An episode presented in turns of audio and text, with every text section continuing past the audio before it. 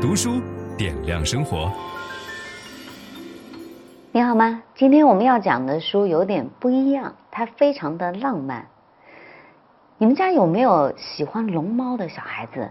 看到那个小小的伞，就会说：“哇，这是龙猫的伞。”然后看到那个电车，就会想说：“哇，这如果是龙猫的电车就好了。”弹琴时候要弹的一个曲子是《天空之城》。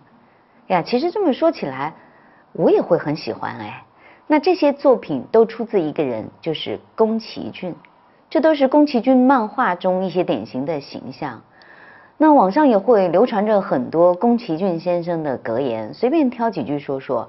比如，我不知道离别的滋味是这样凄凉，我不知道说声再见要这么坚强。比如，人永远不知道谁哪次不经意的跟你说了再见之后，就真的不会再见了。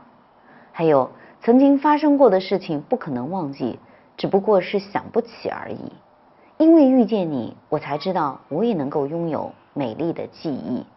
哦，还有这一句，其实它很深地戳中了我，就是人生是一辆开往坟墓的列车，路途上会有很多站，很难有人可以自始至终陪着你走完。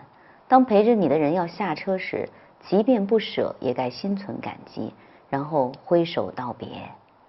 那再温习一下这些句子，你可能就会发现，它并不是某一个年龄段的专属。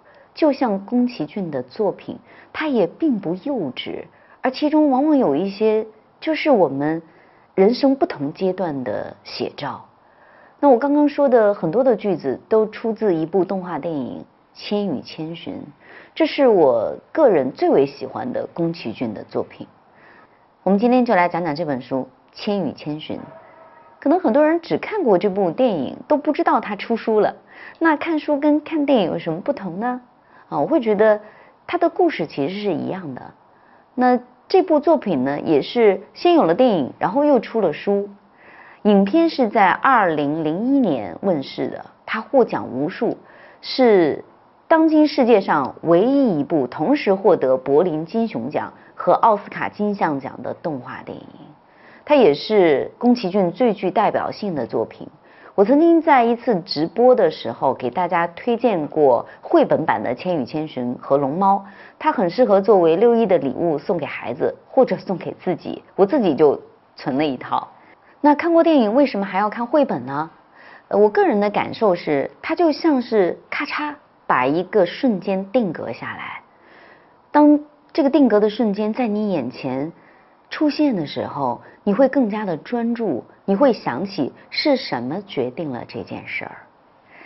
《千与千寻》的故事很简单，它讲的是一个十岁的小女孩，她叫千寻，他们家要搬家了，那千寻就跟爸爸妈妈一同开车前往新家，在郊外的小路上呢，他们。进入了一个神秘的隧道，去到了另外一个世界。那是一个中世纪的小镇，在这个小镇里有花花绿绿的屋寺和琳琅满目的美食。那千寻的父母就经不住美食的诱惑，呃，未经允许就趴在大桌子上大吃特吃，最后遭到了惩罚，变成了两头猪。而千寻呢，也差一点就要变成一个透明人。那在这个世界里，如果不工作、不吃这里的食物，人就会消失。所以，为了拯救父母，也为了让自己不消失，那千寻就找到了汤屋的主人魔女汤婆婆，想要寻求一份工作。所以，你看，这是一个职场的故事哈。那汤婆婆呢，就像一个非常厉害的大 boss，她是这个怪异世界的主宰。她执掌着所有人的命运，有着绝对的话语权。在千寻的坚持下，汤婆婆给了她一份工作，但是作为代价，汤婆婆拿掉了千寻的名字，从此荻野千寻变成了小千。这里面有非常深的寓意，我们等一下给大家讲。那就在这个光怪陆离的世界里，小千遇到了很多很多各种各样的人，比如说。贪婪的汤婆婆，一个非常胖的巨婴，外表冷漠但内心温暖的锅炉爷爷，勇敢的少年白龙，还有看起来很沉默孤独的无脸男。就在跟他们相处的过程中，千寻不断的成长，他差一点忘记了自己原来的姓名。是白龙偷偷把他在真实世界里的衣服送给他。小千在衣服里找到了一张卡片，那是同学送给他的。卡片上赫然写着他真实的名字千寻。嗯，这样小千才会想起来，哦，原来我是千寻呀，我是这样一个人。你看，我们就理解了《千与千寻》这部影片和这本书的名字。那为什么会出现这个设定呢？因为魔女汤婆婆通过拿掉名字的方式控制别人，在这个世界，一旦人忘记了自己的名字，就再也找不到回家的路了。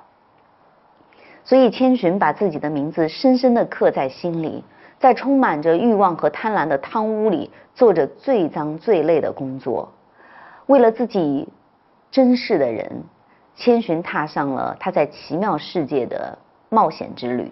在面对很多困难和危险的时刻，她必须一次一次做出选择。那最终，千寻从一个胆小的、迷茫的女孩，成长为一个勇敢、坚韧的少女，又凭借着自己的善良、纯真和坚韧，最终回到了现实世界。那我梳理完这个故事，你有没有发现，《千与千寻》和我们之前讲过的小王子一样，它是有关成长的。那小王子的主题是什么呢？独一无二的人，重要的东西是用眼睛看不见的。那千与千寻的主题是什么呢？叫爱和勇气。为什么会创造出这样一个故事？呃，宫崎骏导演有一次在接受采访的时候说，《千与千寻》是为五个小朋友创作的。所以我今天讲这本书啊，我特别希望书友们可以跟家里的孩子一起来听。